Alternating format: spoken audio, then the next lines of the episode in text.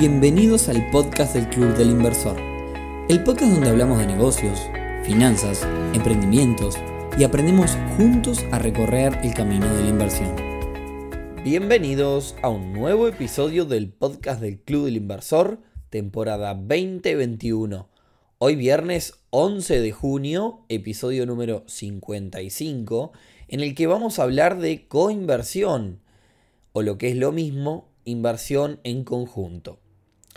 Y vamos a tocar este tema en todas sus variantes, tanto en la coinversión financiera como en la coparticipación en negocios. Entre pocas personas, entre muchas personas, en fin, hay como para divertirse en el tema del día de hoy. Este tema surge a raíz de una coinversión que está en, curso en este momento en el club en donde muchos tuvieron la oportunidad de hacer su primer coinversión e incluso muchos se metieron y se jugaron por su primera inversión justamente por ser algo conjunto y de alguna forma estar acompañados, por así decirlo. Por supuesto que surgieron un montón de dudas y comentarios, lo que me dio pie hoy a hacer un poco el episodio del día de hoy. Hoy 11 de junio también es el cumpleaños de mamá, así que feliz cumpleaños mamá si me estás escuchando. No creo igual que me esté escuchando, como decimos a veces. Este mundo de las, de las inversiones es considerado a veces por quienes no están dentro de este mundo como algo muy lejano para personas adineradas. Y como dicen en esto de emprender, tu familia se termina dando cuenta de lo que haces cuando salís en la prensa y me pasó también de salir en televisión y que realmente me pregunten a qué era lo que me estaba dedicando. Creo que mi familia no tiene idea ni de, lo que hago. En fin, si querés saber más de lo que hacemos, clubelinversor.uy. Y ahora sí, vamos al tema del día de hoy, que son consejos para co-invertir. Y como dijimos, primero vamos a separar un poco los diferentes escenarios, las diferentes opciones a la hora de invertir. Empecemos primero por inversiones pasivas, inversiones que no nos van a requerir demasiado tiempo. Ejemplos varios, puede ser que entremos entre varios en un fondo de inversión, puede ser que se junten varios inversores para dar un préstamo, puede ser una hipoteca, puede ser que se descuente un cheque entre dos o más personas, Puede ser que se invierta en un emprendimiento o que se financie una empresa. Los casos pueden ser muy variados. Lo primero de todo es destacar la confianza. Y ustedes dirán, quizás estaba cantado hacer un episodio de esto y hablar de confianza. Sí, pero acá voy a tocar un punto importante para cómo interpretar el tema confianza. Si vamos a invertir en conjunto, probablemente tengamos mecanismos de control sobre esta inversión, vayamos haciéndole un seguimiento. Ahora, si adicionalmente a eso cada participante va a desarrollar mecanismos de control sobre los otros inversores, ahí es donde creo que ya la inversión se complica, la coinversión se complica y ya no tiene sentido. En otras palabras, si vamos a ser socios de, una inversión y además de llevar un control de la inversión, tengo que estar controlándote a vos también, a decir a los socios, desde mi punto de vista, ya no vale la pena. No obstante, es importante que desde el inicio queden los tantos claros sobre el negocio y del qué pasa si. Porque si no, está la otra situación donde una persona hace un negocio, le pide la plata a otra, invierte en, en conjunto, pero el que prestó la plata no tiene idea de lo que se trata. Confía plenamente en la otra persona. Esto último ya no es una coinversión 100%, es una persona que invierte, hace un negocio y la otra está poniendo plata casi que a ciegas, digamos. Y hablando de cosas claras, otra cosa muy importante es tener el mismo objetivo, es decir, hiciste una inversión en conjunto por un año sin una salida de emergencia, bueno, genial, pero no puede pasar que a los seis meses una persona del grupo se quiera salir. Es decir, vamos juntos, sí, pero todos con el mismo objetivo. Y esto último es re importante por el tema de reinvertir. A mí me pasa, por ejemplo, que usualmente cuando invierto en instrumentos financieros, Si no me da el capital, suelo invitar o entrar con personas de mi confianza que de alguna forma están para la misma, por así decirlo. ¿Qué quiere decir esto? Que si cobramos ese capital y nos sale otra oportunidad para engancharla, es decir, para reinvertir, seguimos para adelante. Sería muy distinto si me voy en conjunto con personas que quizás precisan sí o sí el dinero al terminar la inversión. En ese caso, al finalizar o al llegar la fecha de cobro final, tendría que salir a buscar otra persona si quiero realizar la, la reinversión. Bien, otro punto importante y dependiendo del negocio es la situación legal y administrativa de cada uno de los participantes. Es decir, vamos a meternos en algo que va a quedar a nombre de los participantes, un nombre de un fulano, o fulano va a ser parte del contrato.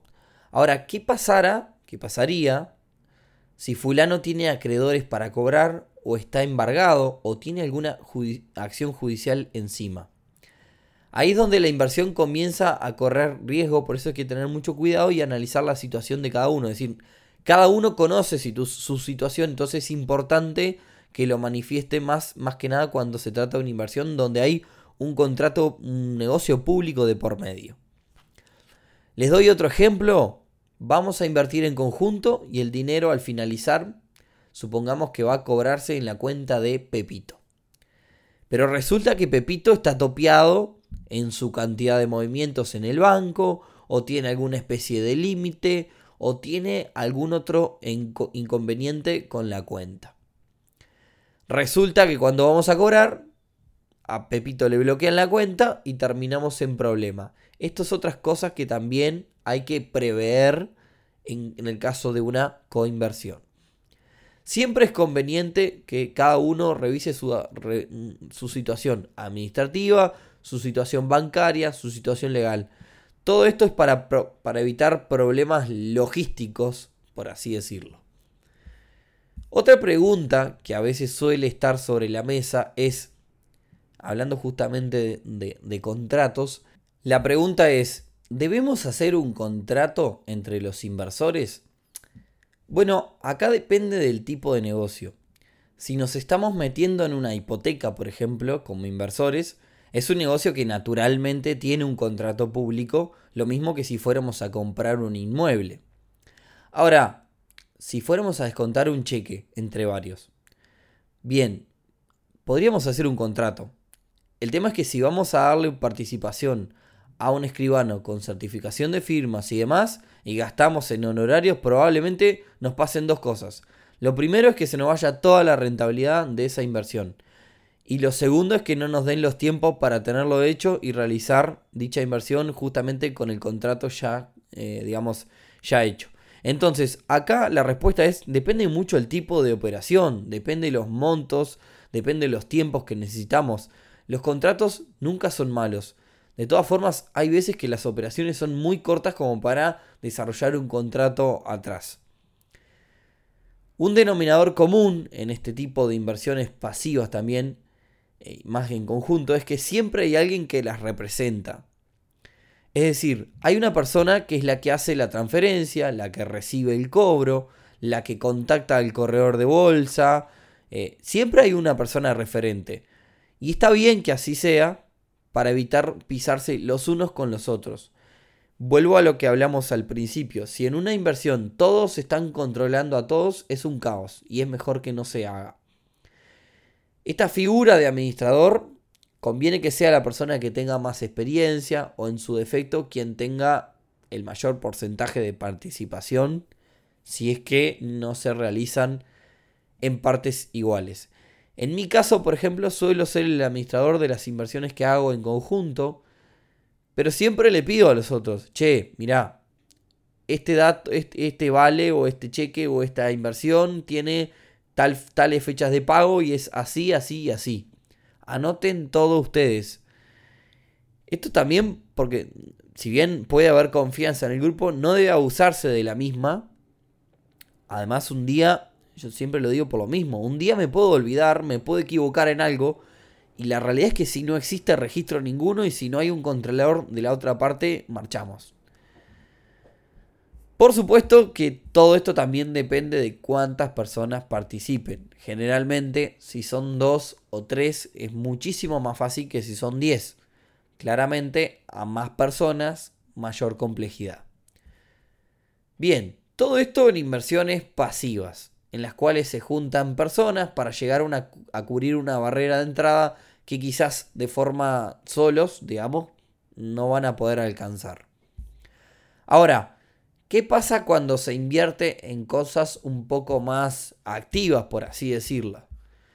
Puede ser la compra de un inmueble para, para renta hasta la compra de un negocio entre varios socios. Bueno, en este caso, si bien creo que no hicimos un capítulo especial sobre la relación entre socios, hemos tocado el tema en varias ocasiones, quizás en algún momento podamos hacer un episodio solamente dedicado al tema, pero vayamos con algunos consejos para la coinversión en sí.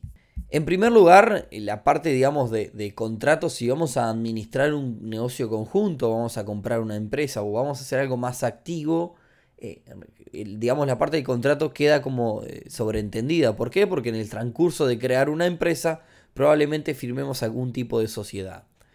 Entonces esa parte queda, digamos, cubierta.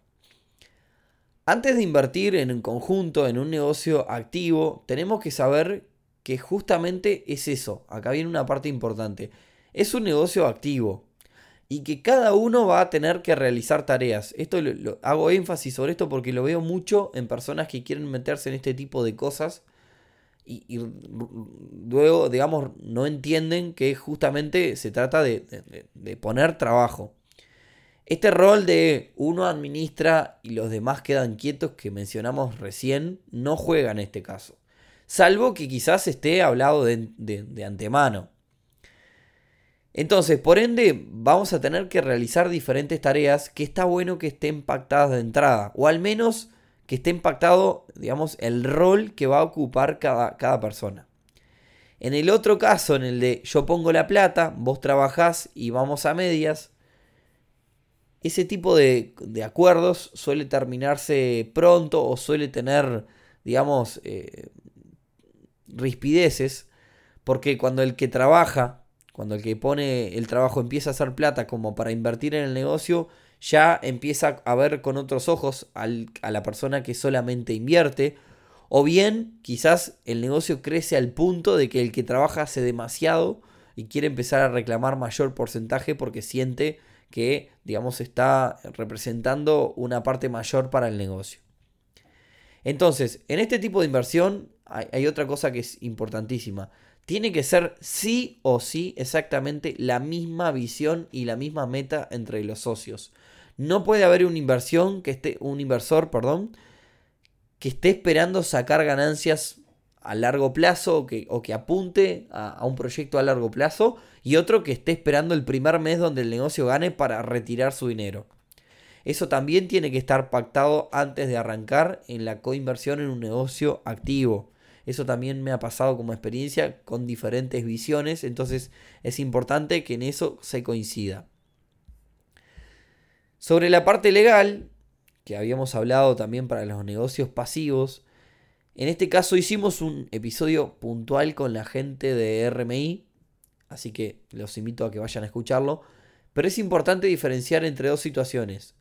En los negocios en conjunto que salen mal, donde respondemos con nuestro patrimonio porque quizás usamos un tipo de empresa y en los negocios donde quizás ante, ante una situación donde nos vaya mal, quizás estemos un poco más protegidos por el tipo de empresa que elegimos. Pero vayan a, escuchar el episodio puntual este, con la gente de RMI. De todas formas, el episodio de hoy no va por el lado de cómo llevar un negocio entre socios, sino más por el lado de nos juntamos dos o tres personas para tal cosa puntual. Y en ese sentido, si tienen la posibilidad, está bueno de poder coinvertir con diferentes socios. Es decir, eh, hacer varias con diferentes grupos de personas, en diferentes cosas. Porque en mi caso me ha ayudado mucho a aprender y a vivir diferentes experiencias, conocer diferentes puntos de vista, diferentes perfiles, más que nada te va a ayudar a poder sortear con mayor facilidad las dificultades que puedan surgir, porque por supuesto, como toda inversión siempre tiene un riesgo y siempre las hay. no todo es perfecto. Entonces, si tienen la posibilidad de experimentar diferentes coinversiones con diferentes personas, eso los va a ayudar a crecer un montón.